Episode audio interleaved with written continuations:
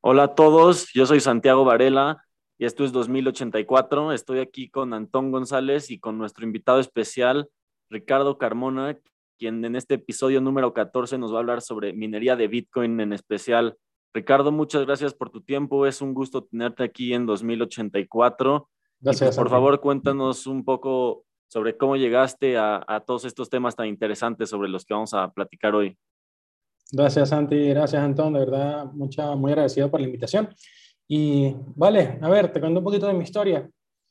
Eh, yo vivía en Venezuela y en el 2014 descubrí Bitcoin, no en Venezuela, lo descubrí en, en Dinamarca porque me tocó viajar por un tema de trabajo y vi un cajero de Bitcoin afuera del baño de un bar en Dublín. Y dije, ¿qué es esto? No? Y ahí lo dejé pasar en su momento, como todo el mundo. Y luego al final de ese año compré mi primer Bitcoin en un país que estaba destinado por la providencia a agarrar hiperinflación a partir de 2015. O sea, vivíamos una inflación terrible y, y empecé a utilizar Bitcoin para, para resguardar mi salario de la inflación estrepitosa mes a mes y quincena a quincena. Eh, digamos, de evaluaciones terribles que yo se la atribuyo mucho más a la, la pérdida de confianza que, había en o que, que, hay en Venezuela con la moneda. Yo siento que no solamente, eso para que lo tengan en cuenta mucho, las monedas se devalúan bastante por la inflación, pero no es el único factor que causa que se pierda el valor de una moneda. La confianza en el, en, el país, en el gobierno, en una serie de instituciones, hace que el, valor de la moneda se pierda hasta una velocidad incluso más rápida de lo que pueden estar imprimiendo. Entonces es un fenómeno muy raro que estaba ocurriendo en Venezuela y yo descubrí Bitcoin y yo dije, nada, esto es la solución. Eh, empecé a utilizarlo, empecé a, resguardar algo y, bueno, lo que uno podía hacer era tratar de protegerse como uno comprara, si uno comprara dólares mientras, dólares mientras tu moneda se va devaluando, pero de una manera mucho más dinámica, ¿no? Y en ese momento de, decidí, bueno, no voy a entré a, entré a entender la minería, la entendía perfecto, pero no decidí entrar porque, por, por principalmente por la velocidad a la que se estaban, eh, digamos, obs, haciendo obsoletos los equipos de, de, minería, o sea, la velocidad a la que estaba creciendo la velocidad de hasheo del, del siguiente equipo. Que recordar que en esos tiempos, 2014 a 2017 prácticamente, los, equipos de minería cada vez, cada seis meses, hacían obsoletos al anterior. O sea, era, el salto era muy fuerte, eh, respetando la ley de Moore, que seguramente ustedes en innovación eh, en el podcast la conocen, ¿no? O sea, este, el salto es exponencial. Hasta que y ocurre esto y, y, me mantuvo alejado de la minería. De verdad, yo, yo, yo entendía cómo iba moviéndose y decía, no, si yo entro, de verdad los voy a perder. Y bueno, yo creo que agradecido de que no entré. Luego pasaron muchas cosas en mi vida. Yo terminé viajando a, a Chile, viviendo en Chile, luego viviendo acá en México y trabajando acá en el ramo de la energía y del gas natural. Fast forward hasta el año 2017, donde me doy cuenta de que se frenó la ley de Moore. No sé si sabían esto, pero eh, la ley de Moore va muy relacionada en el tema de los equipos de minería y de los chips a, al, al, tamaño de los transistores eh, que tienen los chips dentro de los equipos de minería, ¿no? que supone que son los que te dan la productividad. Y llegó el punto en donde ya los transistores llegaron a 6 nano, nanómetros, a 5 nanómetros, y ya, ya en ese momento no se podía reducir a la mitad del espacio, así que no puedes superar el poder de cómputo tan rápido por un tema físico molecular, no hay, no, no, no hay tanto la manera. De hecho, estamos estancados ahorita en, el, máximo que ha salido, creo que es de 5 nanómetros y, y no hay manera todavía de, bajar de ahí. Entonces, el último equipo de alta, de, de, alta gama en este momento se mantiene vigente. Entonces, en ese momento, 2017, yo dije, hay que minar. Estoy en México, ¿qué hago? Eh, y tengo experiencia en gas natural. Entonces en 2017, cuando nadie estaba minando con gas de quema y de venteo de los pozos petroleros, yo dije, esto es la oportunidad. Estoy en México, en México hay oportunidad con los privados, hasta con, ¿por qué no, por qué no con los públicos o digamos con Pemex y las empresas del Estado? Eh, vamos a llevar este proyecto. Y decido armar una, una propuesta de proyecto este, y la llevo a, por lo menos a tres petroleras mexicanas de acá. Y las tres petroleras, por supuesto que no entendieron. No entendieron el de qué, de qué iba, pero tal cual, con pelos y señales. Recuerdo haber hecho todos los escenarios, con, por ejemplo, con equipos S9, que todavía están vigentes, y hacerles la corrida y decirles, podemos agarrar el gas que estás quemando en Tabasco y, producir Bitcoin y con eso yo te, tú monetizas tu gas, yo, yo monetizo el poder de cómputo y, y gana cualquiera, o sea, ganan todos. Eh, también me acerqué con la Comisión Nacional de Hidrocarburos, por cierto, quien regula, la, digamos que regula las operaciones de compra y venta y, y monitorea cómo funciona el tema del gas. Y dije, bueno, vamos por aquí. Y no, tampoco lo entendieron. Pero hay evidencia de que yo les, les fui a hablar de minería de Bitcoin en el 2010, y ya era 2018, principio de 2018, a, a una organización gubernamental, ¿no? Y, y, me, y me escucharon, digamos que la, la, la, estructura de cómo está organizado, ese ente regulador, digamos, organización del Estado, permitía que, puede, permite que tú puedas ir a hablar hoy, mañana, de Bitcoin hasta ahora. Eh, que puedan hacerlo. Entonces fue muy interesante de verdad poder ver que, que les pareció interesante, pero hasta allí. Y bueno, ahí abandoné el proyecto por, por creo que me faltó ese espíritu de emprendedor así, ¿sabes? Desbocado y absolutamente eh, optimista. Y, y, después de varios meses de intentarlo, dije, bueno, vamos a guardarlo aquí en una, en una gavetita y, y esperemos. Y bueno, resulta que en 2021 eh, surgió una idea algo diferente, pero ya sabes que conocí a mi socio, que es un granjero, digamos, eh, tiene varias empresas, entre esas eh, una empresa que se dedica a, digamos, a la, a la cría de cerdos o al engorde de cerdos, ¿no? Y ahí es donde, donde hacemos match porque sale la idea de biomining, que es la que estamos tratando de desarrollar ahorita, que básicamente es sacar el máximo provecho a energético a, a, la excreta de cerdos, que como saben tiene eh, posibilidad de extraerse el biogás, y el biogás lo puedes transformar en energía eléctrica. Y resulta que la manera más eficiente de utilizar energía eléctrica y de convertirla en valor de eh, con, con, una mayor eficiencia, en, en, ambos en términos termodinámicos y en términos monetarios, porque te paga mejor, bueno, no, no, no, no es una eficiencia, sería la eficiencia de costos y la eficiencia termodinámica. Ambas la minería de Bitcoin no tiene quien le gane. Entonces, el mejor uso que tú le puedes dar a cualquier fuente de energía, y más si la estás desperdiciando, como en el caso de, los cerditos, es, es utilizarla para minar Bitcoin. Entonces, esa idea la presenté a, al que hoy es en día mi socio y estamos justamente hoy desarrollando eh, biomining, eh, entre otras cosas también, ya luego de que, de que entramos a hacer ese proyecto y otras cosas más, eh, de verdad hemos construido una comunidad muy bonita con, alrededor de la minería acá en México, eh, construyendo un, un meetup que hacemos todos los meses, pues ya tenemos tres meses haciéndolo apenas, eh, cuatro en total, digamos, tres reuniones, y han sido fenomenales de verdad, ha sido de verdad de las cosas más interesantes que, que estoy haciendo, porque se trata de eso, ¿no? de unir a la comunidad, eh, escucharnos entre mineros, visibilizar un poco la industria que se mantiene eh, hasta el día de hoy la industria de la minería acá en México se mantiene de extremadamente bajo perfil. Ricardo, en algunos casos, pero bueno, adelante. Ahorita antes de meternos un poco más ya las cosas específicas que tú y Santiago y tú son bastantes expertos en este área del minado, pero gente como yo, la verdad no sabemos mucho. Sabemos que tienes que comprar alguna máquina, tener unos dispositivos para poder estar generando este algoritmo que crea el minado de Bitcoin, ¿no? De lo que entiendo yo. Pero por favor, corrígeme y darle al público nada más una idea general así de qué es el minado en Bitcoin. Vale. A ver, la, minería de Bitcoin em, la, la, inventó, la desarrolló Satoshi como la manera de resolver el problema de la emisión de, de nuevas monedas, ¿no? O sea, ¿cómo resuelves tú el problema de, de a quién le entregas monedas. Y si te pones, es un problema súper filosófico interesante con el dinero y tiene que ver con, con, con, esa historia, de verdad. Tú te pones a ver todas las monedas que han existido en el planeta, eh, desde las colchitas de caracol, en algún momento la sal, Eh, y, hay que preguntarse qué pasa en el momento donde hay cero monedas. Igual las piedras de Rai, que son una historia muy interesante. Imagínate un mundo donde hay cero monedas, solamente intercambiamos bienes y de repente tiene que producirse la primera. ¿Cómo resuelves el problema de cómo, cómo, producir la primera, y no la primera, la segunda, la tercera?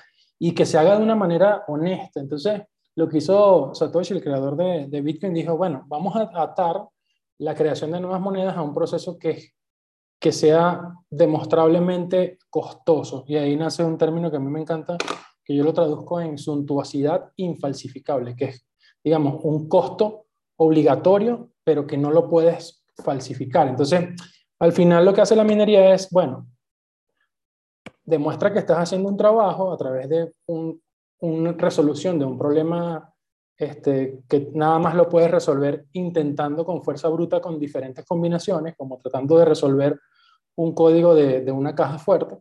Y en el momento en que lo resuelvas, te entrego a ti, minero, el que lo resolvió, una recompensa. Y así esa recompensa es la, es la creación de, de una nueva moneda y lo que eventualmente va a terminar en, en el ecosistema siendo vendido, siendo Entonces, pero traduciendo ya eso que es la historia de creación del, del, dinero a la parte práctica ya hoy en día, eh, básicamente un, ese, todo eso que les conté lo, lo hace un equipo específicamente diseñado para eso. En el caso de minería de Bitcoin, los equipos parecen una caja de zapatos que tiene un secador de pelo adentro eh, y que produce mucho calor porque es como si tuvieras una, unas dos o tres computadoras allí metidas adentro y, con ventiladores tratando de sacar el calor que se genera.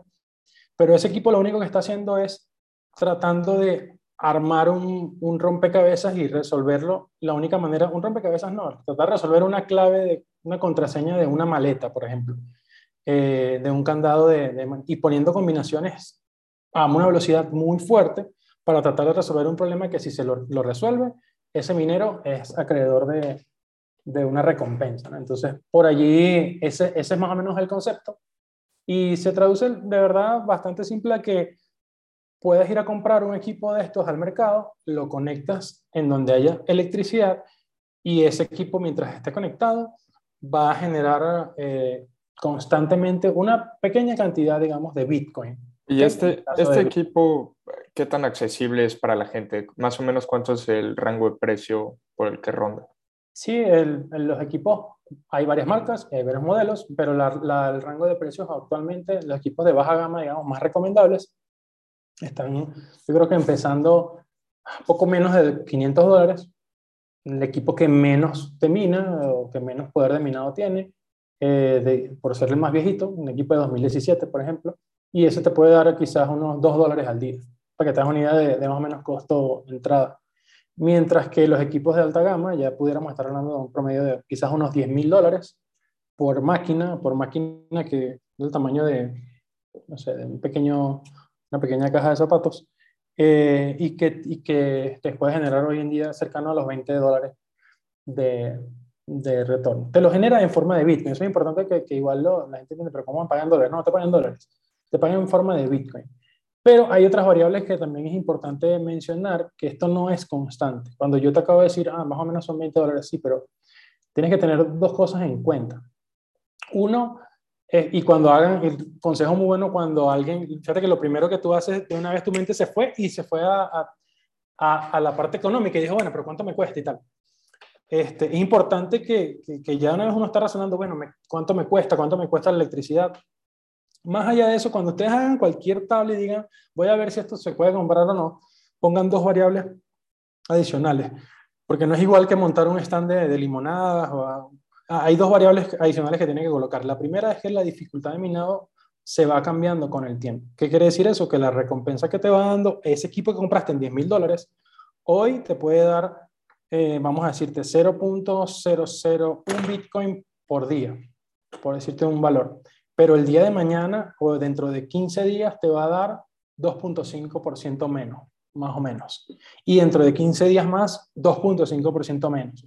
Porque más equipos se están uniendo a la red de minería de Bitcoin y hacen que las recompensas para todos bajen un poquito más.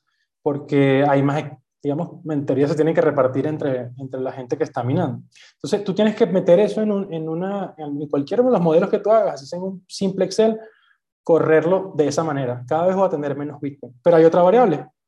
El precio del Bitcoin tampoco es estable. Eh, y no sé si sabían, pero el, precio de Bitcoin, o, no sé si sabían el número, mejor dicho, este, todos conocemos que, a la larga el precio de Bitcoin obviamente va en subida, pero ustedes tienen idea de más o menos cuánto, cuánto es el promedio mensual de, de cambio en el precio de Bitcoin en los últimos, vamos a poner, dos años, dos o tres años. ¿Tienen idea más o menos de cuánto es el promedio mensual que sube? No, la verdad no. Bueno, hasta mes de enero, perdón, era aproximadamente 5%. 5% al positivo al mes sube el precio de Bitcoin en promedio, ¿no? Obviamente un mes está arriba, un mes baja 10%, pero el otro mes sube 20%, luego ese promedio, aproximadamente el 5%, es lo que es lo que yo uso para cuando hago alguna predicción, obviamente sabiendo de que puede ser hacia arriba o hacia abajo, se puede expandir o, o puede ir hacia abajo, pero tener esa predicción, fíjate que son dos cosas, entonces esto, la dificultad puede ir hacia abajo, pero si el precio de Bitcoin va hacia arriba, como todos esperamos, eh, esto, esto se pierde de vista. Las máquinas se pierden de vista en el valor. Si el precio de Bitcoin mañana se duplica, tu máquina que compraste en 10 mil dólares probablemente se duplique en valor. Probablemente. Entonces, eh, es una jugada fuerte por, por eso, por, porque uno, está, uno no sabe qué va a pasar en el futuro. La verdad, quiero, quiero construir muchas ideas alrededor de eso porque es una, una jugada complicada, fuerte, pero que de verdad los que entendemos Bitcoin y, y creemos en, en, la tecnología y en lo que va a impactar, entendemos que ese, el, el precio no va a haber ningún problema que suba, así que la minería probablemente es un acierto. Claro, qué, qué interesante y qué, qué, buen resumen nos has dado en términos generales de, de, lo que es la minería. Nada más me gustaría agregar que así como pensamos de los minadores como minadores, creo que es muy fácil también pensarlos como los vigilantes o los policías de la red, porque básicamente lo que ellos están haciendo es vigilando que, que la red de Bitcoin esté funcionando adecuadamente. Pero estás tocando antes de esto un tema muy importante en el que me gustaría hacer énfasis y es en, es en este uso de, de, los recursos naturales.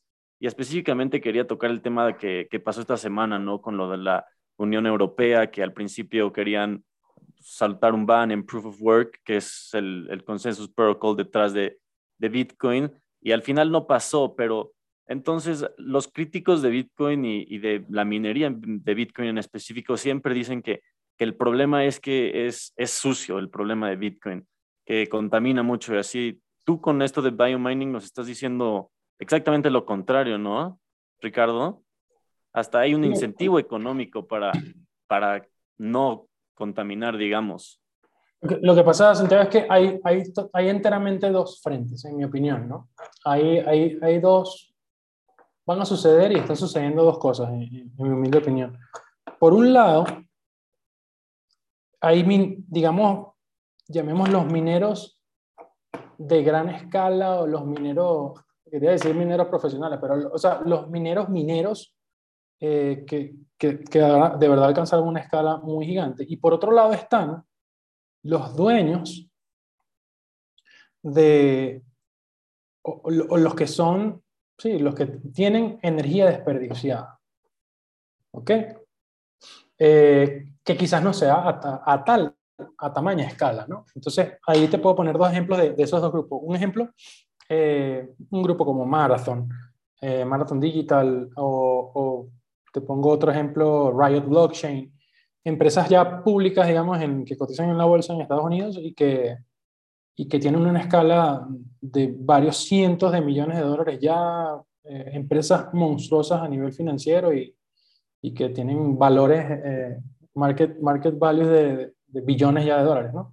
Entonces, esas empresas, para empezar con ese primer caso, esas empresas no, le, no les importa, a mi, a mi parecer, aunque lo digan, yo creo que al final a esas empresas no les va a importar eh, de la fuente de la energía. A ellas les importa es que la energía sea la más económica, ¿okay? el menor costo, y hacen un balance, yo diría, entre dos cosas, únicamente dos cosas, o principalmente dos cosas, el costo y la seguridad jurídica de la localidad donde se instalan, ¿no? Llamemos el, el ambiente político legal. Entonces, esas, esas son las dos variables de ello. Ah, que si a lo mejor está bueno que sea medio renovable, bueno, puede ser que sí. Pues yo siento que no, no juega, no juega en, la, en la jugada, no está en la jugada. porque de verdad son empresas públicas que están buscando profits. O sea, eso no es empresa pública que está buscando, eh, o sea, ni siquiera las empresas que tienen una política ESG absolutamente eh, en el frente de, su, de sus políticas o alineamientos ejecutan algo tan ESG, sobre todo cuando tienes la posibilidad de, y el riesgo del tema del Bitcoin, ¿no? Entonces, estas empresas no, siento que no van a ver para, para, para, para buscarlo más barato. Ahora, hay un factor, la energía más barata, y esto es una máxima que necesito mucho explicarlo y hacer mucho énfasis. La energía más barata, ¿cuál es? No es la renovable, no es la, la limpia, no, la energía más barata es la que está siendo desperdiciada. Importa lo que, la fuente que sea. La energía más económica es la desperdiciada la que estaba en la basura. Es como, es como la comida. La comida más económica no es el restaurante más económico. es la que puedes recoger porque ya la gente la tiró. Esa es la verdadera, la verdadera fuente de energía más económica. Fíjate que la comida también es energía. Entonces, esa es la verdadera fuente. Ahora, ¿sabes quién produce bastante energía perdida? Las, las fuentes renovables con, conocidas como convencionales en mi mente, que son las, la eólica, la solar, esas son las más baratas por algo, porque desperdician mucho, producen mucho cuando no se necesita, que es durante la luz del día y bueno, mucha solar. Entonces tienen tendencia a ser las más económicas, ¿no? Probablemente esos excesos en esos frentes energéticos van a ser los primeros que se van a comer los mineros. Pero ¿qué te quiero decir con todo eso? Eh, ah, bueno, también hay otro ejemplo, las, las hidroeléctricas. Las hidroeléctricas por lo general se construyen a mucha mayor escala de lo que se necesita en una, en una zona para que pueda durar por muchos años, ¿no? Entonces, generalmente tienes una capacidad de generación, no sé, hombre, de seis turbinas de 50 megavatios cada una, y tú estás trabajando normalmente con tres y cambias las otras tres, y bueno, en algún momento necesitarás la cuarta prendida, pero prendes tres, de a tres, de a tres. Y siempre hay una capacidad ociosa que se está desperdiciando, que tienes que desahogar agua y desperdiciar energía por, una, por unas exclusas para poder mantener la planta sana. Entonces, esa energía, esos excedentes son los más económicos. Eso, son, eso es lo que están persiguiendo los mineros. Y sin querer, aunque este, digan, puede alguien decir, ah, no, sí, yo mino con. No, sin querer, solitos se están alineando a, a las energías más económicas, que son principalmente estas que se pierden. Eh, que si minar con carbón, energía que viene del carbón o del... Sí, generación con carbón es, es bueno, no lo sé digo que probablemente es más caro que, que minar de, de, una hidroeléctrica para mí. Entonces, por eso no, no es porque los mineros sean sucios en el sentido de la energía, es que ves pocos mineros minando con carbón. Es que de verdad es menos eficiente, es menos. Entonces, los mineros está sucediendo eso, ¿no? Se están acercando cada vez más a los centros de producción de energía, que es más eficiente también, y, y se están minando con, con energía cada vez más limpia, pero no por, no por diseño, o sea, simplemente porque de verdad es la energía más económica, la desperdiciada. Y lo que está sucediendo por otro lado, el caso número dos, es las empresas que tienen valor energético en forma desperdiciada, se están dando cuenta, o se van a empezar a dar cuenta, de que el mayor precio o valor por cada una de las unidades de energía o kilovatio horas que tengan, no se lo va a dar una red como CFE, no se los va a dar un mercado eléctrico mayorista aquí en México, no se los va a dar que vendan electricidad en Estados Unidos, ¿no? No se los va a dar una empresa que se instala al lado. Ningún, no hay un comprador que te pague más alto el, contenido energético que un minero de Bitcoin. Eso es súper importante definirlo. Entonces, ¿qué, va, ¿qué sucede? Que resulta que de repente vas a tener una planta de tratamiento de agua residual a las afueras del Estado de México, que este, ella produce por un lado, bueno, a, las plantas de tratamiento les llega agua sucia y producen dos cosas, agua más clarificada y lodos que se pueden transformar en biogás y que tienen que transformarlo en biogás para acelerar un poco el, tratamiento químico y luego ventean o queman ese biogás, que es energía restante que, que tiene las propias, eh, digamos, aguas residuales. Y entonces, qué locura que ellos no desarrollan hoy en día algo de generación para enviárselo a la red porque es muy costoso, porque la red te va a pagar unas monedas que no te hacen sentido y resulta que ahora viene un equipo, una cajita de zapatos que si tú la colocas te paga cinco veces más de lo que te puede pagar la red, por ejemplo, eléctrica acá. Entonces, esa gente que tiene acceso a la energía directamente o incluso a otro nivel, como por ejemplo el caso de, de la geotérmica, por ejemplo en El Salvador, o de la geotérmica del domo que tiene el Grupo Dragón de Ricardo Salinas, se están dando cuenta que no importa que lo compre la electricidad, le compre la electricidad al mercado eléctrico mayorista, no importa que le compre la electricidad la red de la ciudad allá en, en, El Salvador, en la Geo, no importa quién te la compre, nadie te va a pagar tanta en forma de dinero por cantidad de kilovatio hora como la minería de Bitcoin. Entonces voltean a ver y dicen, yo voy a probar esto, porque imagínate que yo no le tenga que entregar electricidad a la red, que por cierto, no es que le estás quitando la electricidad a las casas. Las redes de los países se diseñan dos y hasta tres veces más de, de la capacidad que necesitan. Entonces, que una planta entregue, se desconecte una capacidad, eh, no, no afecta al, al, valor de la red, más al contrario. Pero entonces eh, se van a dar cuenta de que ese excedente lo pueden utilizar para, para minar y, y cambia, ¿no? Entonces son dos escenarios tratando de jugar. El minero buscando lo más barato y, y, a su vez los, los tenedores de energía, esta energía solitaria o excedente, están diciendo, ya va, pero ¿qué puedo hacer yo aquí con esto? Y, y, se están encontrando esos dos mundos, ¿no? Uno más grande que el otro, muchísimo más grande que el otro, mucho más el peso que ejercen grandes mineros y están buscando recursos fácil, ¿va? Que crean ecosistemas también, pero un poco esas son las, las dos variables. Por eso siento ese va a ser el escenario a futuro y bueno, más o menos es lo que yo espero que se desarrolle. ¿A qué, ¿A qué se debe que sea el minero de Bitcoin el primero en querer esa energía a diferencia de otra gente que también quiere energía barata? ¿Solo es algo que está pasando ahorita en el mercado energético? Cuando dices otro, otro, otro que quiere energía barata, ¿te refieres a...? O, sea, ¿por qué, ¿por qué, no hay otro, otra competencia ahí que le, le, quite ese mercado también a los mineros de Bitcoin? Porque ellos son los líderes. Buena pregunta. A ver, no, lo que pasa es que... A ver, para, creo que para separar unas cositas. El, los mineros de Bitcoin, dijiste que son líderes, pero yo diría que hay que hacer una separación interesante. En, en consumo energético de global, no sé, de Texas, por ejemplo, eh, los mineros son una fracción, o sea, eso no llega, no sé, al 1 o 2% de lo mejor del, del, del, estado completo. O sea, no es un, todavía no es una, o sea, consume muchísimo más un conglomerado de industria, por ejemplo, en un estado como Texas, igual como en cualquier, cualquier lugar del mundo, recordando que Bitcoin apenas está en, el 0.3% del consumo energético global, eh, y eso en unos estimados también que, que son difíciles de, de, calcular, pero digamos que está en un porcentaje muy bajo. Entonces, Bitcoin no compite ni siquiera en la producción de chips, que uno pudiera decir, no, o sea, si es la, la impresora de dinero como nosotros conocemos a los mineros, la, la, que te imprime los Bitcoin, por llamarlo de una manera, debería estar escaso la cantidad de chips por... Y no, resulta que en escala la producción de estos equipos para de chips, para celulares, para vehículos, para tarjetas de, eh, de computadoras, de todo lo demás es muchísimo mayor. No somos ni siquiera tier 2 en, en, en, en estas grandes empresas de, de, manufactura de chips. TSMC o, o, cualquiera de las grandes no, no fabrica la prioridad no es minar Bitcoin o producir mineros, entonces no, los chips ni siquiera son, son prioridad. Es para, para poner eso en contexto, ¿no? No, no hay un liderazgo en, en tamaños.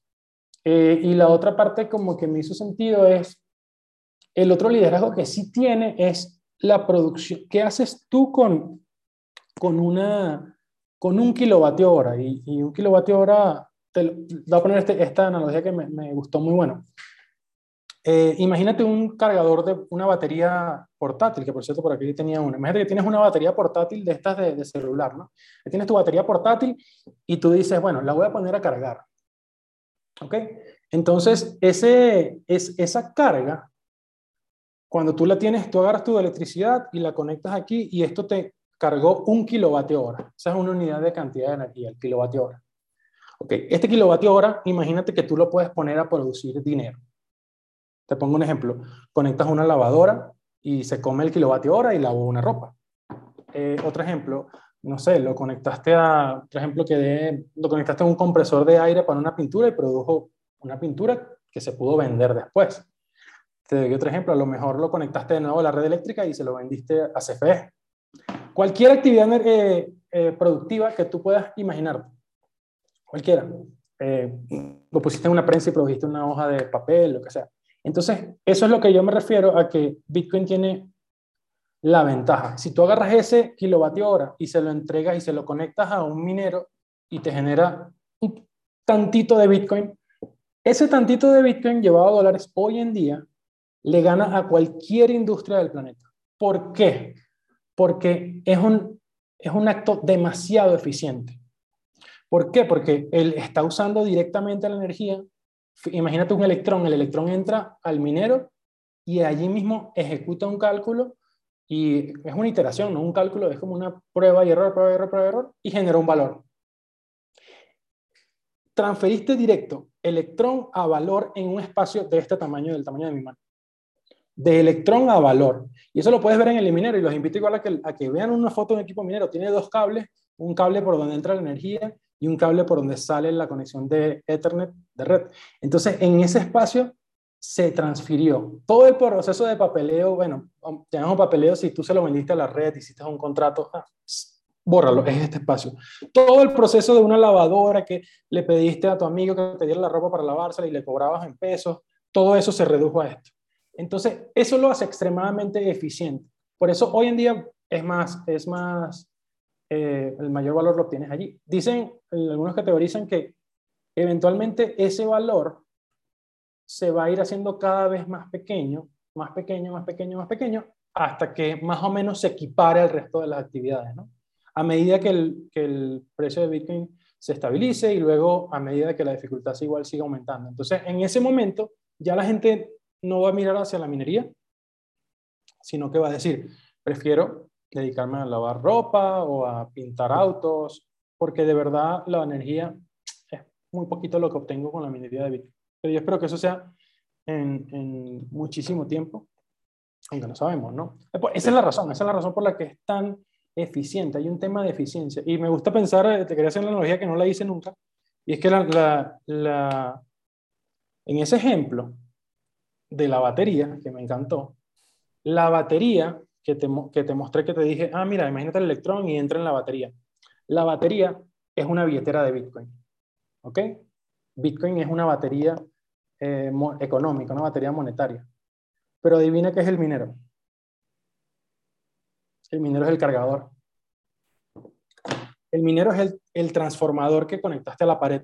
Ese es el minero. Esa es su única función. Transferirle y convertir la forma de energía más refinada que tenemos hoy en día, que es la energía eléctrica, y transferírsela a valor almacenable que lo puedes transportar y llevártelo en el espacio y en el tiempo por generaciones y, a kilómetros de distancia. Entonces, ese cargador de, batería, ese es el minero de Bitcoin y tu, y tu batería es el Bitcoin per se o la, o la billetera. Entonces, eso es un poco para, para, ilustrar cuál es el papel de cada cosa y, lo eficiente que es.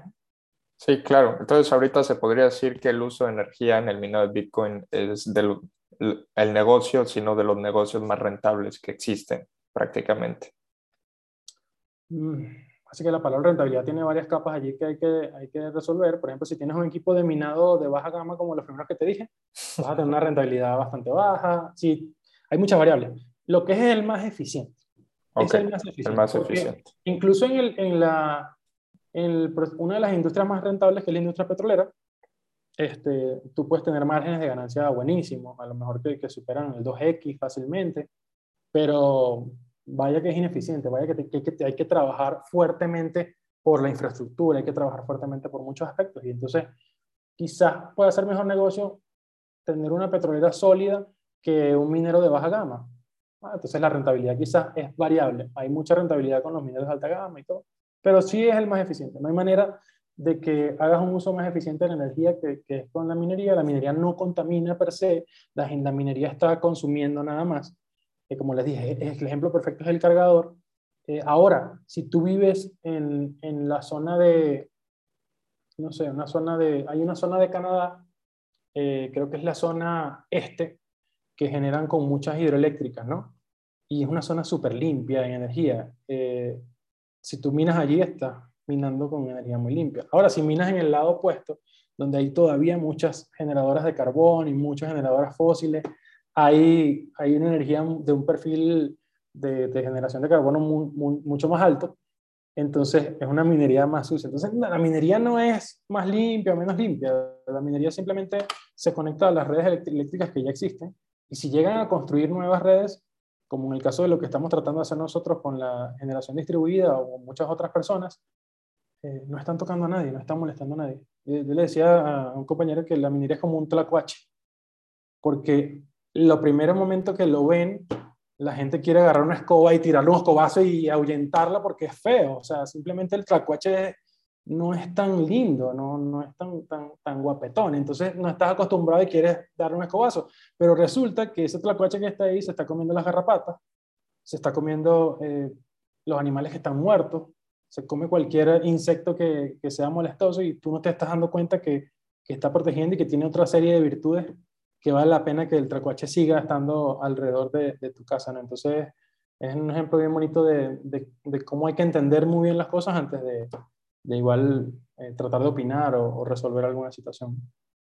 Ricardo, siguiendo con este, esta línea de pensamiento, vamos llegando un poco a esta idea que has propuesto y por la que, que te he escuchado argumentar y es, es una, una, idea muy interesante que es que Pemex y CFE van a acabar minando Bitcoin. Y, siento que hoy decimos eso y todavía suena como una idea muy alocada, a las personas le puede parecer algo muy difícil de creer. Y todavía más, a mí me parece difícil de creer con, con la reforma energética en la que vivimos. Entonces quisiera este, ver este, o saber tú qué piensas como minador de Bitcoin, con, con qué ojos ves el entorno actual del sector energético mexicano y, y en especial la reforma energética. Sí, de hecho, Santiago, solo quisiera complementar eso con unos datos de lo que leí un poco de la reforma energética, es que fueron cancelados 34 contratos para plantas privadas, otras 239 plantas privadas fueron consideradas ilegales y en cuanto a la prioridad de energía, hemos visto que han priorizado a las plantas de carbón, plantas estatales de carbón, más que a las termoeléctricas, y eso que las termoeléctricas producen energía 24% más barata. Entonces, ¿cómo esto va a afectar a la minería de, de Bitcoin? Bueno, primero, ¿cómo lo va a afectar? Ahorita en México prácticamente no lo afecta, porque la minería en México de verdad es marginal. Ahorita en este momento hay, hay varias personas y varios grupos haciendo esfuerzos para minar, de verdad bastante eh, valiosos y, que sirven para, para, crecer, pero no para nada algo a escala. Yo diría que no hay ninguna granja de minería acá en México que tenga decenas de megavatios. Para recapitular un poquito, por ejemplo, la capacidad de generación de, de México ronda alrededor de los 89 mil megavatios de capacidad de generación, 84 mil megavatios de, de, capacidad más o menos. Eh, y entonces, eh, para que tengan una idea, la red completa de Bitcoin a nivel mundial puede estar alrededor de 16.000 megavatios. Bueno, entre 13 y 16.000 megavatios. ¿okay? Entonces, México, todo el país de México tiene tres, hasta quizás cuatro veces más el, el, la necesidad de energía que se consume Bitcoin, digamos. Entonces, partiendo de allí, les comento, la, la minería en México está bastante en pañales. Eh, pero te voy, a, te voy a decir lo que, lo que pienso y cómo amarro eso con la idea que, que decía Santiago ahorita de, de, cómo va a terminar la minería. Y yo siento esto, ¿no? Los mineros justamente son una vanguardia, son muy pocas empresas que están, entienden la minería, eh, digamos, a nivel mundial, en Texas, en todos lugares, y son ellos los primeros en la línea de decir, ¿dónde hay energía? Como les decía, ¿no? O sea, eh, es como una aspiradora tratando de buscar dónde hay desperdicio, dónde, dónde hay, dónde hay, y, yo me lo como, y yo, me lo, yo, yo lo agarro y no, importa, no pasa nada, y está absorbiendo. Resulta que Texas es un, es un lugar muy, confluyen dos grandes eh, fuerzas con el tema de la eólica y la solar, aparte de la, de la energía fósil, entonces tiene, digamos, energía más de sobra, y esa aspiradora le encanta estar allí, y, y va a estar allí por mucho tiempo. Entonces, lo que vamos a darnos cuenta en México es que esa aspiradora va a empezar a llegar acá y va a empezar a, a, tocar algunos lugares, ¿no? Pero México y en Latinoamérica resulta que ahí nos podemos dar cuenta en cualquiera de los países que el monopolio de la energía lo tiene el Estado. Eh, por ejemplo, ahí en Texas, eh, lo que esté debajo del subsuelo puede ser de, tuyo, Santiago, si, si tú compraste ese terreno. Todo y terreno y todo petróleo. Tienes que pagar una regalía, sí, pero es diferente a las legislaciones, por ejemplo, en México y en la mayoría de los países, si no decir todos los países de Latinoamérica, lo que está debajo del subsuelo no es tuyo, no es tuyo. El Estado te puede dar algo si le place y si está en la ley, eh, darte un porcentaje de ganancia bajo una concesión, bajo este, un contrato muy, este, digamos, orientado al beneficio del Estado. ¿No? Es muy diferente. Pero bueno, por eso mi, mi, mi principal tren de pensamiento es decir, ok, ¿quién tiene la energía en México? ¿Quién tiene la energía en la mano? No es el privado. El privado generalmente es un operador, ¿ok? Sí hay formas de energía eh, desarrolladas enteramente por empresas privadas, claro que sí. Por ejemplo, si tú tienes, te, te pongo un ejemplo, eh, vamos a poner una ciudad aquí que tengo el mapa de México aquí arriba, estás en Sonora, por ejemplo, eh, y resulta que tú tienes, bueno, en Sonora no, vamos a poner un ejemplo más tangible, no sé, estás en, en cercano a la zona de Colombia, en la frontera justamente cerca de Nuevo Laredo. Y entonces tú estás cerca de la frontera y, y estás cerca de un gasoducto, ¿no? Y tú sembraste allí, Santiago, una planta de generación eh, turboeléctrica con gas natural. Y resulta que tú le estás entregando energía a, a la red de, de acá de, que administra eh, CFE y el SENACE. Y entonces tú estás vendiendo energía a raíz eh, que generaste con gas natural. Entonces tú puedes decir, no, entonces no es tu energía. Sí, es verdad, pero tú tienes tu planta y tú estás comprando el gas natural de Estados Unidos, eres casi independiente, ¿no?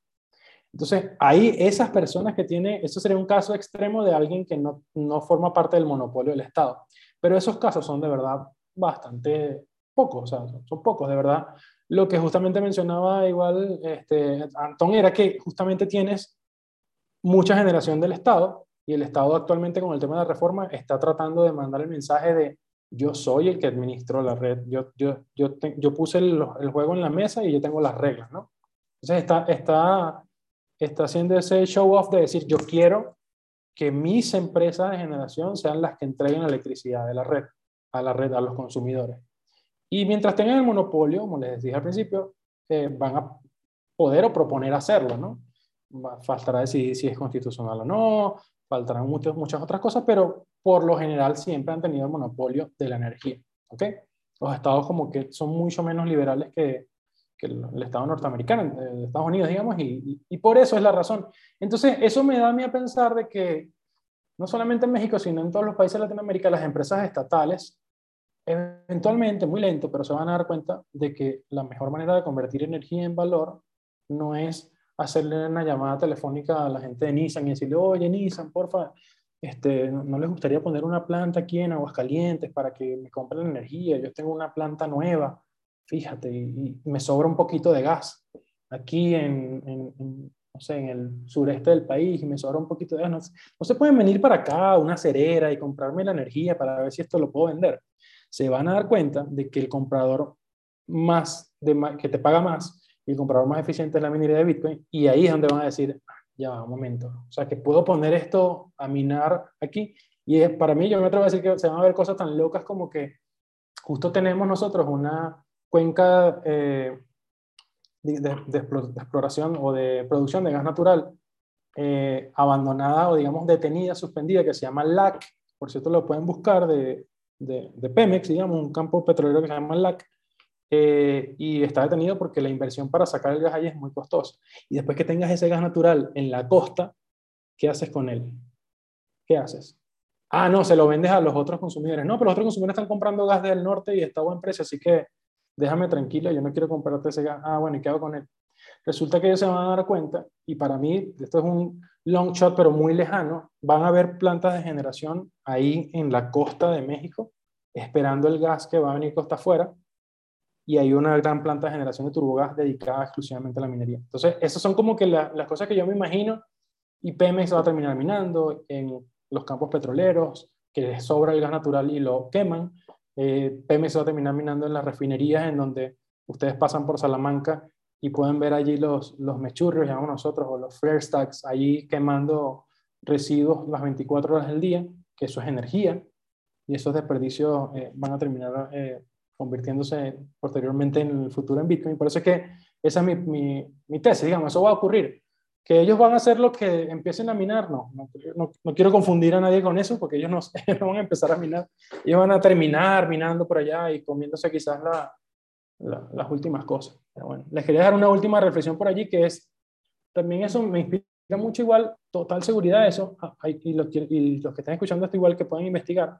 Hay una empresa eh, nórdica de Noruega que se llama Aker. Aker Solutions es una empresa petrolera, ¿no?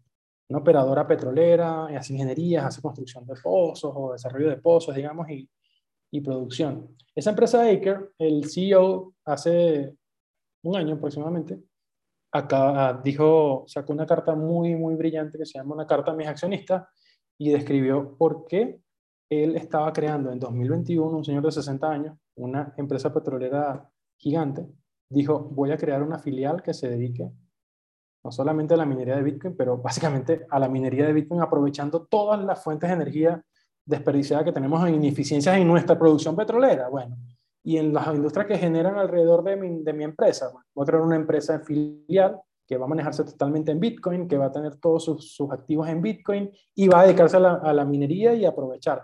Entonces cuando yo veo eso, digo, claro, estos son los primeros vanguardistas, pero tranquilamente esto va a evolucionar al punto en el que Pemex, CFE, eh, Shell, Móvil, Jaguar, Grupo Salinas, todos van a tener un brazo minero, todos así como tienen una, eh, digamos, un departamento, un área de seguridad industrial o un área de finanzas, todas van a tener un área de minería, donde van a haber unos ingenieros desarrollando y comiéndose esas obras de energía que están en cada una de esas, de esas fuentes. Entonces, ese es el futuro que viene institucional, eh, pero hay que construirlo, se tiene que construir de, a poquito y eso es el trabajo que, que yo me imagino haciendo en los próximos años. Muy interesante. Oye, una pregunta que, que, te quería hacer más, más temprano, pero ya, ya no se me fue. ¿Por qué específicamente te metiste a minar Bitcoin? ¿Por qué nunca pasó por tu mente? O quizás si pasó por tu mente, nada, nos, nos has contado, no, no pensaste en, en, minar Ether o algo así. Y, y si sí lo pensaste, ¿por qué no lo hiciste? A ver, al principio, este, de cuando empecé a, a pensar, lo que pasa es que a ver, yo soy ingeniero mecánico, entonces una de las cosas que, que, siempre he estado pensando es la eficiencia para construir infraestructura. O sea, de hecho, tengo toda, toda mi carrera construyendo eh, estaciones, construyendo infraestructura de transformadores, equipos de compresión de gas. O sea, es, eso, eso me da una mente de, bueno, cómo construye y cómo escalo, cómo construye y cómo escalo, ¿no? Por supuesto, cuando te encuentras a veces en, en el mundo real y dices, bueno, puedes construir una granja de, con tarjetas de video y la administras en tu casa, estamos hablando de lo mejor 2014, 2015, 2017, si efectivamente tenías más, eh, puedes tener más rendimiento por ese kilovatio hora.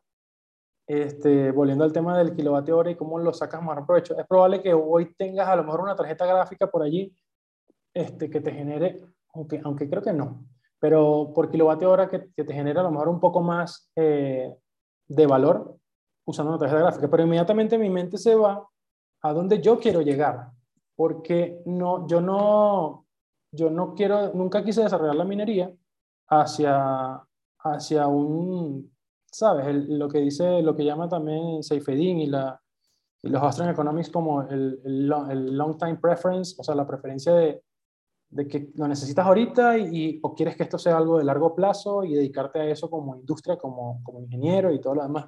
Entonces siempre he tenido una, una visión de que no, lo que quiero, si yo quiero montar una no, nunca lo hice con un rig, en mi caso, con un rig de tarjetas gráficas o una minería de otras monedas, porque yo no estaba buscando qué es lo más rápido. Entonces eso me ha hecho siempre pensar y, y, y la experiencia igual de todos los mineros termina llegando a ese punto. Yo me aprovecho mucho de las experiencias de los demás es que si quieren crecer un negocio en la minería, a donde quieren llegar, vas a terminar minando Bitcoin. ¿Por qué? Hay unos factores también en la parte física que, la minería a escala, por ejemplo, con tarjetas gráficas para minar Ethereum, con GPU, que es una de la minería que actualmente utiliza, este, digamos, mejor dicho, es el mecanismo de consenso que utiliza ahorita Ethereum, que tiene que ser minado exclusivamente a través de tarjetas gráficas y algunos otros equipos que, digamos, se pueden llamar GPUs modificados allí, eh, no es redituable, no es escalable. Es complicadísimo escalar un, un cuarto lleno de tarjetas de, de gráfica, inclusive un solo cuarto. Es súper complicado y trabajoso y tedioso. Mientras que los equipos dedicados a la minería de Bitcoin, ASIC, son, son mucho más simples y sencillos de, de duplicar y de escalar. Entonces, eso es una de las cosas que, que principalmente me ha hecho dedicarme por la parte física y práctica. Y bueno, y más, más allá de eso, entra otra parte un poco más eh, filosófica que tiene que ver, bueno, ¿qué prefieres tú?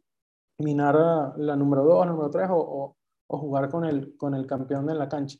Entonces, yo siento que sí, detrás de todo esto hay una mentalidad que traigo muy bitcoiner y, y, por supuesto entendiendo de que el único dinero que realmente va a ser dinero y que va a perdurar va a ser bitcoin.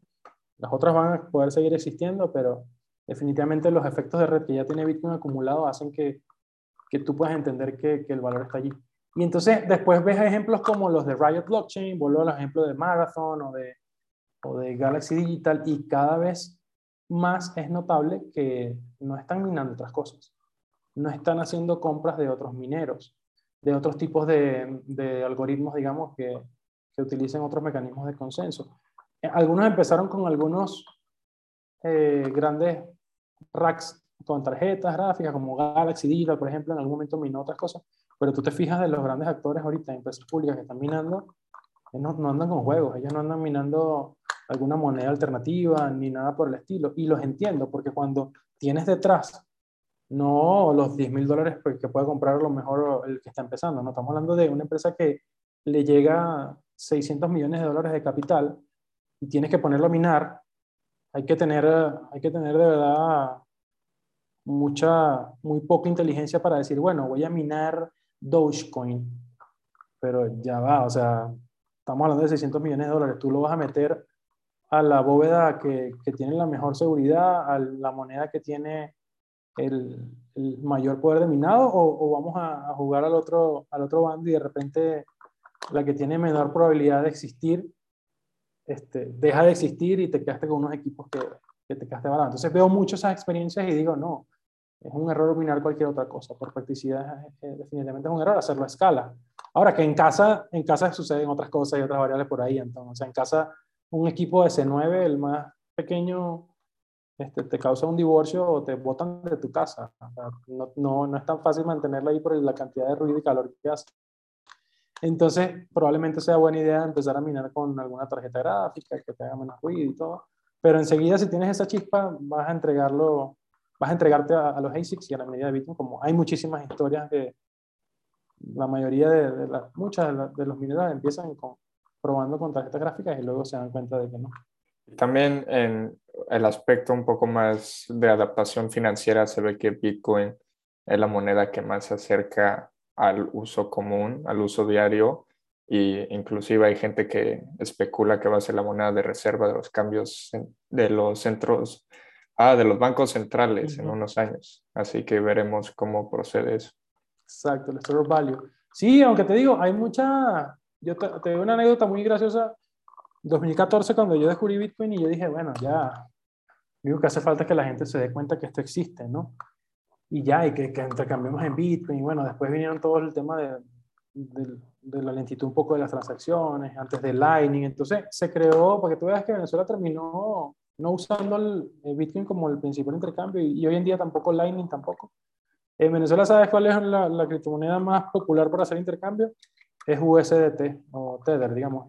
Es la, es la es la que se popularizó más, digamos. Ya que mencionas a, a, Venezuela, es algo que también quería, es un tema que quería tocar, ¿no? Me, o sea, tú eres venezolano, has, ya nos contaste que estuviste en Chile, ahora estuviste, estás en México, pero también yo, yo, he estado en algunos de los Twitter Spaces que has tenido ahí con minadores, este, escuchando, tratando de aprender, este, sé que tienes contactos de, de toda Latinoamérica y así, pero incluso he, he escuchado que tienes amigos que, que están minando en Venezuela? Y esa es una de las preguntas que, que, más me interesaba hacerte, o sea, ¿cómo es la situación no solamente en Venezuela, pero sino en países autoritarios? Porque pues es una de las, de las cosas para las que está diseñada Bitcoin, precisamente, ¿no? Para hacer a prueba de censura y, y es, es algo que, que, que, tiene valores este, como la libertad y así completamente diferente a estos gobiernos autoritarios. Entonces me da curiosidad ¿Tú qué, qué sabes o que estás un poco más cerca sobre, sobre la minería en, en países de este tipo?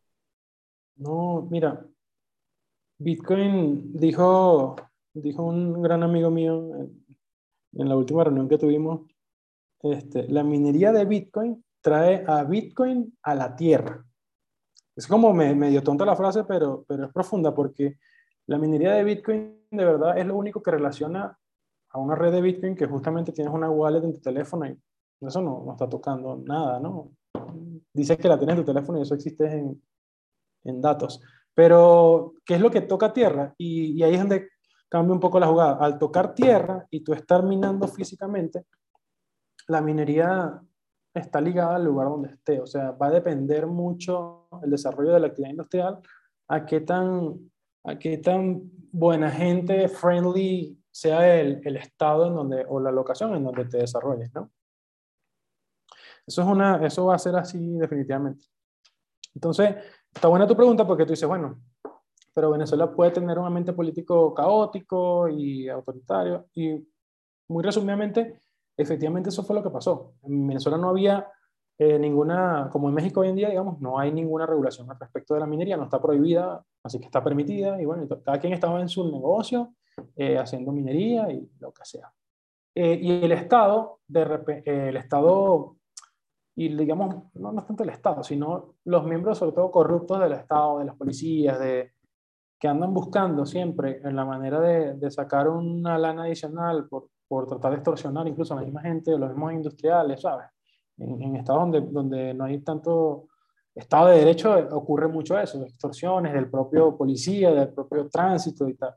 Entonces empezaron a dar cuenta de que estaban minando personas en sus casas, en sus negocios locales comerciales y empezaron a, con una oleada en 2016 a una cacería de brujas a los mineros. Eso es una historia muy, muy ruda en 2016 porque como te podían meter preso y, y asociaban eso a un tema de eh, directamente el, era el delito era algo así como eh, delito cambiario lo llamaban allá porque allá estaba prohibido o sigue estando prohibido el limitado el hay un control de cambio. Entonces cambiar de bolívares a dólares eh, era un delito a menos que lo hicieras con el Estado no no en casas de cambios ni, ni el libre cambio.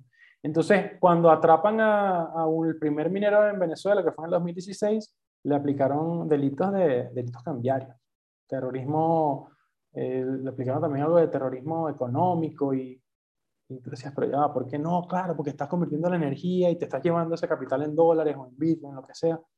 Y, y metieron preso a, a, algunas personas que incluso yo conocía por, por una razón foránea.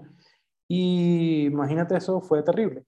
Y luego después el Estado dijo, por alguna razón, bueno, porque ellos estaban promoviendo también su propia criptomoneda en algún momento y, y algo pasó, alguna generación de, de, de, esa parte de la política dijo, bueno, pero vamos a protegerlo, esto tampoco es tan malo, y sacaron una regulación para proteger la minería. Eso fue lo que, lo, que, lo que sucedió. Y ellos dijeron, la minería está permitida, de que esta parte de regulación también está interesante, y, y te pone a reflexionar, la minería está permitida, pero a nivel industrial comercial. No puedes minar en tus casas. O sea, no puedes minar si no eres una persona eh, moral, digamos, vamos a ponerlo de otra manera. Quizá, eh, y haces eso en una actividad industrial, en un consumo eléctrico definido para una tarifa de minero. Entonces, lo que hicieron fue banear la minería casera. De eso poco se habla en, en diferentes lugares, pero permitir y proteger la actividad minera industrial. Y tenía un trasfondo porque era un poco eso, era un poco, había gente que se estaba pasando de verdad y agarraba eh, y podía de repente de tantos mineros que cargabas en tu, en tu casa, porque la electricidad la tienes casi gratis, imagínate, desocupabas la casa y metías puros mineros en, en una casa de dos plantas y de repente tum, tumbabas el transformador de la comunidad. Y eso podía llegar a pasar a escala porque la electricidad está subsidiada. No porque los mineros sean malos, sino porque como la electricidad está subsidiada, la gente abusa. Como, y eso va a pasar aquí en México, anótalo allí.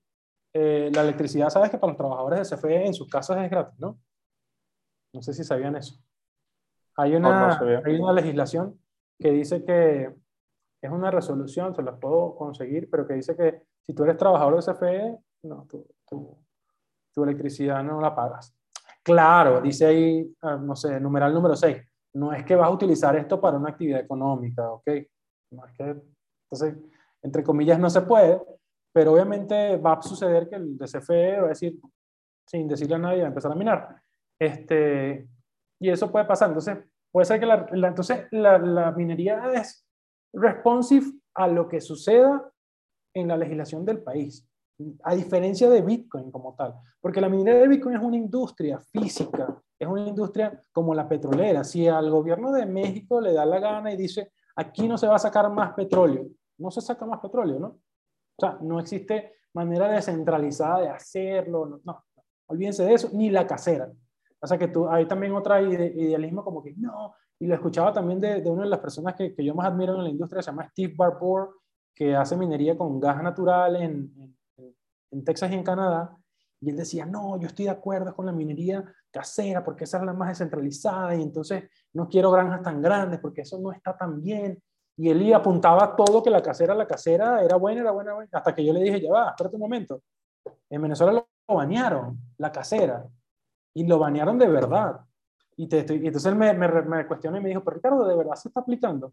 Y le dije, claro, compadre, porque tienes detrás a un Estado medio la ley de sálvese quien pueda, que le abriste una puerta y dijiste, eso sí tienes que baneármelo, y le van a tocar la puerta para extorsionar a esa gente y decirle, ah, tú quieres tener aquí, dame dinero, y te voy a meter preso y tú, tú vas a vivir toda tu vida con miedo.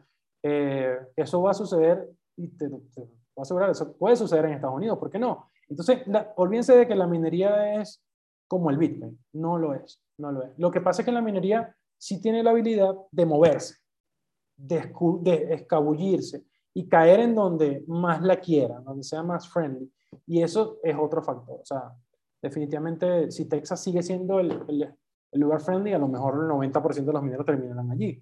No lo sé. Pero si Texas mañana, que lo puede hacer, dice, no quiero tantos, ya llegó el tope, los mineros van a, van a irse a otro lugar y eso, eso va a pasar. ¿no? Entonces, yo creo que es una posición muy interesante de los estados de decir, sabes que no, no, no puede ser este, como lo quiso hacer el Reino Unido en justamente esta semana, no pueden tomar esa actitud, porque lo que le estás diciendo a una industria que va a ser sin duda la industria más importante del planeta, le estás diciendo, no quiero que vengas aquí a pagar mi impuesto, por favor. Y no quiero que vengas aquí a crear trabajo, no, no quiero eso aquí en mi, en mi lugar. Por una excusa ambientalista que no tiene sustento. Entonces, es, es de verdad muy importante ese tema y que, y que quede claro para los legisladores, los que puedan estar escuchando esto. Es sumamente importante entender que agrega mucho más valor del que, del que le puedes asignar que, que supuestamente te, te perjudica. Sí, así como, como justamente como dices, es una buena conclusión. Ojalá que, que nuestros legisladores también tengan estas cosas en mente porque, porque hay mucho, mucho en juego, ¿no? Antón, no sé si tengas algún último comentario antes de que concluyamos esta conversación. Pues la verdad, solo agradecer a Ricardo por su tiempo. La verdad fue una plática muy interesante y a ver si me meto yo a minar en casa ahorita que en México es legal. no, y esperemos que todavía será por mucho tiempo, más bien, ¿no? vamos, vamos. Hay oportunidades y, y sí, empezar a explorar y a, a, tocar base con la minería, de verdad se, les, se lo agradezco a todos. Bueno, invitarlos igual este, a que estén pendientes de, del canal en donde hago varios de los de las entrevistas que, que tengo con personas influyentes igual del mundo de la minería en diferentes países, en Paraguay, hemos entrevistado gente de, de Venezuela, gente que está acá en México, en Estados Unidos. Este, y tengo la intención de hacerlo en español para romper una, un poco una barrera de, de lenguaje que tenemos. Estamos atrasadísimos y bueno, ustedes lo, lo, lo que han estado igual tú, Santiago, te, te, habrás dado cuenta de que la cantidad de contenido que se está produciendo en español es muy poca con respecto a, Estados Unidos, lo que se produce en inglés. Eso es normal. Pero a mí me preocupa que, que no tenemos nuestra gente, nuestras personas brillantes enterándose de Bitcoin, enterándose de, de, de, la minería. Entonces, ese, ese delay que hay a mí me preocupa mucho.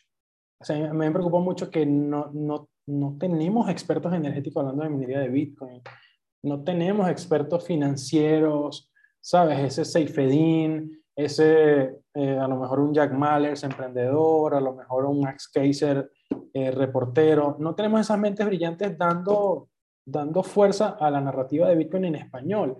Y eso hace que esto no se pueda multiplicar a una velocidad como la soñamos, simplemente porque esas personas no están despiertas todavía, todavía no se han tomado la pastilla naranja, entonces están allí como, es un poco la, idea del podcast es decir, ok, vamos a hablar de un tema muy nicho, pero el podcast de minería disruptiva, pero que traiga valor a, a, esto y que despertemos más, cada vez más personas y, bueno, esa es la, la, idea, creo que estoy haciendo un esfuerzo de verdad por, por agarrar a esas personas y, y, y colocarles no solamente la píldora naranja, sino la píldora amarilla que me gusta mucho hablar de, de, otra, de otra anécdota que es la píldora amarilla, porque cuando te entiendes Bitcoin es una cosa, pero cuando entiendes minería y la relación con la energía es otra pastilla diferente que no es la naranja. La naranja te, te enseñó que era Bitcoin, pero cuando aprendes la minería eh, das un, salto. Entonces, bueno, la invitación es a que hablemos en el podcast, o escuchen si quieren el podcast de minería disruptiva, estén pendientes igual de, de las redes sociales allí en arroba ricardo-ngv y allí, bueno, con mucho gusto les puedo responder cualquier pregunta y estoy totalmente a la orden. Sí,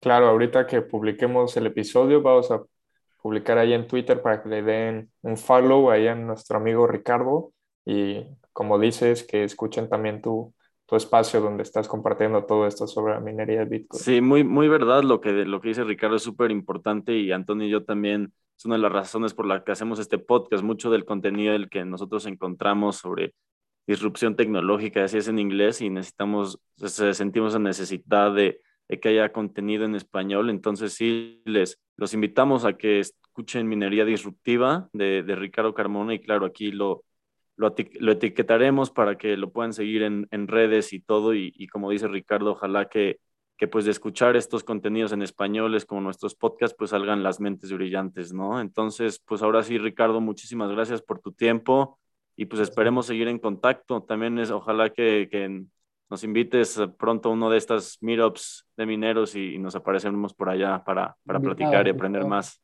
Invitados de ya, los hacemos al principio de mes y, y, de verdad que es un bonito momento de encuentro donde, donde van a ver que no esto, no es, esto no es mentira y polvo y humo, sino que hay, hay empresas grandes asistiendo a los meetups y, y, donde te puedes alimentar de verdad bastante de lo que está pasando en el mundo de la minería, ver los invitados y, y vamos, que creo que hay mucho camino por recorrer y apenas estamos empezando, esto es el comienzo del comienzo apenas. Sin duda, sin duda. Muchísimas pues muchas gracias. gracias. Aquí estuvo Ricardo. Que estés bien. Buenas noches, Ricardo. Hasta luego. Buenas, noches.